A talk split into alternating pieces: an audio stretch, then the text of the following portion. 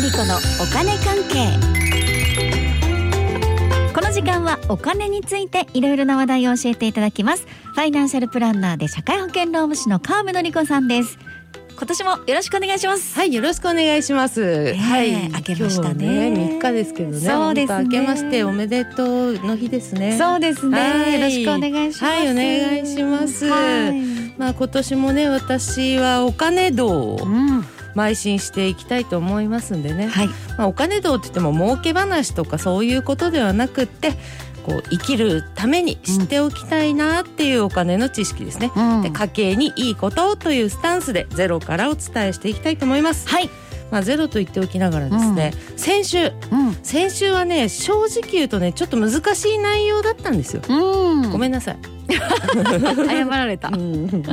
や私の出番がね、うん年末ラストだったんですね、うん先週ねうんだから3回喋るような内容 をね1回にぶっ込んだんですよ、なんかギュッてしちゃったってことやでっすたんね ですよそうそうそう、うんで今日に持ってくっていう手もあったんだけどうん今日はですよ、はい新年初で例のあれをやらなきゃいけないしおっとっていうことでね、はいうんまあ3回分ぶっ込んだ理由っていうのはそれもありまし てねだからまあちょっと難しかったっていう方うはん気にしないでいただいて、おうもう大丈夫むしろあれちょっと難しかったって気づいたのはむしろ鋭いっていうかねあそうねしっかりいつも聞いてくださってるってことですよねそうそうそうそうなんですようなんで今日はねその辺のおさらいもね詰めて例のあれいきますかねあこれねお盆以来のあれですからねそうですか、うんじゃああれのタイトル自分で言ってください松尾さん はい私が言うの、はい新春ガチお金クイズパわウパウパウはあいきますよ松尾さん本当いきなり来ますよねいきなりだけどまあね、うん盆と正月的な感じあるじゃな いですかもうねもう全くそう思ってなかったですからね今本日はい当すごいですね松尾さん本当にもうある意味天才です よねそういうところ何にねももうもしかしても思ってなかったですけ本ど当、はいおめでたいわすごく 行きましょういやいやかいきますかねはいじゃあ第一問目先週のおさらい問題です先週の先週ですからねはい、はい、先週の問題日銀黒田総裁が言いましたうずーっと大規模な金融まるまる策をやってるけどそれ修正しますわと。でその内容を受けて株価は大きく下落しましたさてまるまるは何漢字二文字ですん緩和いやーピンポン来ました今言いそうにな ったらピンポン早いうんねね正解ですよはいはいよかったちょっと続けていいですこれにねおまけでねはいじゃあその修正しますわって言いましたよね、はい、修正したらうん実質どうなるってことで株価下落したんですかねどうなんですかね。これをね修正してどうするかって言ったのかっていうと、うん、長期金利をねおう今までは、はいまあゼロを境に上に行っても0.25ぐらいではい抑えるようにしてたんですよ、うん、それを0.5までいけるようにしようかなってなったのではい、だから実質何ですか利上げ。え正解正解正お解ーそれそれそれ、はい実質利上げだろうっていうツッコミがあったわけですよ。はい。で黒田さんはいやそれは違うんだよとうんうん、いうふうに言って、はいい、や利上げだろうみたいになってうん、利上げってことは、うん結構お金借りにくくなるからうん住宅ローンとか会社の融資とかねあそうだそういう話だったでお金が動かなくなるんじゃないのって感じでうん株価は大きく下落っていうふうにね言われてますねはい、思い出しました思い出しました。はいということそれでが先週の話でしたね。。そうなんんですそうなんですよはい。ちょっと先週難しかったんでちょっと解説も混ぜましたけどね、じゃあ次いきますはい。 2問目高校の学習指導要領改定で4月から授業の中で金融経済教育が行われるようになりましたさて何の科目でやる道徳とか。ええー、道徳じゃない、社会。重ねて間違いを自ら言ってくるっていうねのがいいですねはいじゃなかったらええ道徳社会何？これやりましたよそほんとう。何ですか？家庭科家庭科そうなんですよそこか。そうこれ松尾さん完全に忘れてるじゃないですか これいやでも家庭科で今思い出しました家庭科でやるんですねって私言った気がしますねはいそうかはい、じゃあしょうがないですはい家庭科ねそうですよ、うん3問目いきましょ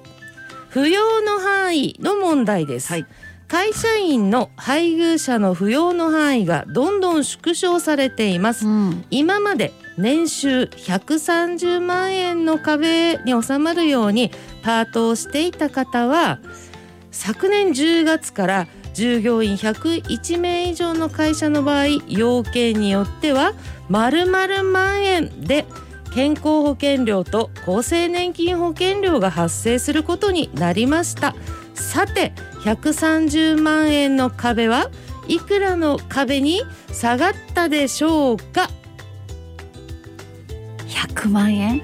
はい松尾さん作りまし たね今ね適当に作りましたね今ね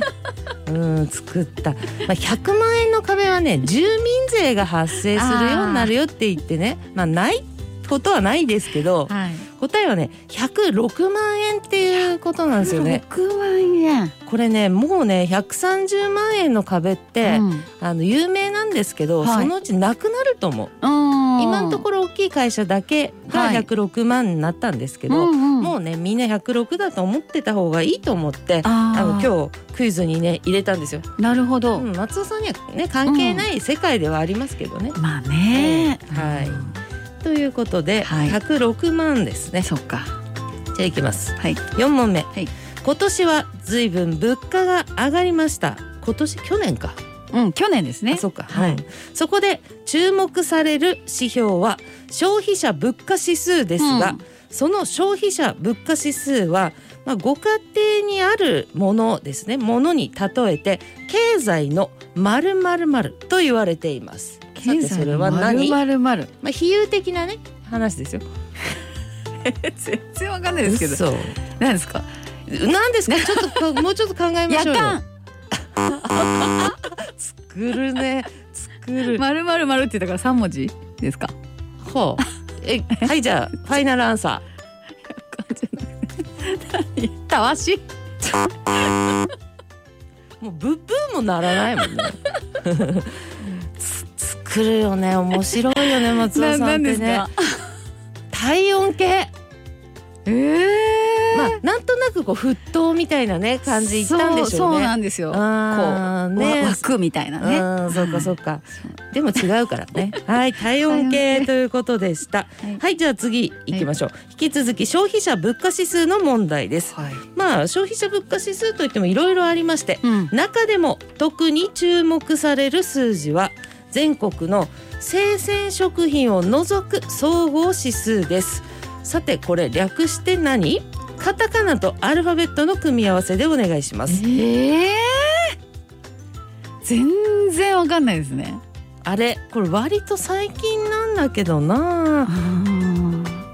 答えは答えは何ですかうんダメですかねはいこれ作りようがないか作りようがないうんめちゃくちゃなことになりますもんねそう ですねはい答えはねコア CPI あねーコア CPI って言ったなねえコアはあの核っていうね、うんあ、その意味で CPI ははい何ですか、何の頭文字でしょ何ですかね物価指数ですかうそそれで C はこおこコンシューマーそうそううそうコンシューマーコンシューマー、うん P パ物価プライスそうそうそうおはいおいイン OK インイン インインテンシブ What? インデックスインデックスインデックス指数とかねそういあうーことでコア CPI ですねももう一丁いきますか。はい、はい同じく消費者物価指数の問題で、まあ、今お話したねコア CPI の次に注目されるのは生鮮食品だけじゃなくてねもう一個うんなんエネルギー価格も除いた指数っていうのもあるんですけどそれはなんて呼ばれますかコア CPI じゃなくてコア違う上向いてる何ゆゆ C コア CPI コア CPI そうだねえ笑ってたじゃないですか自分で言ってそうだコア CPI でコアコア CPI ですかっていうそう話しでましすたよ、ねはエネい、ルギー価格を除いた指数うん、もう一丁いけるんですかあ、はいじゃあ行きましょうはい、い令和5年度なんで来年の改正ですけれども税制改正大綱が先月発表されました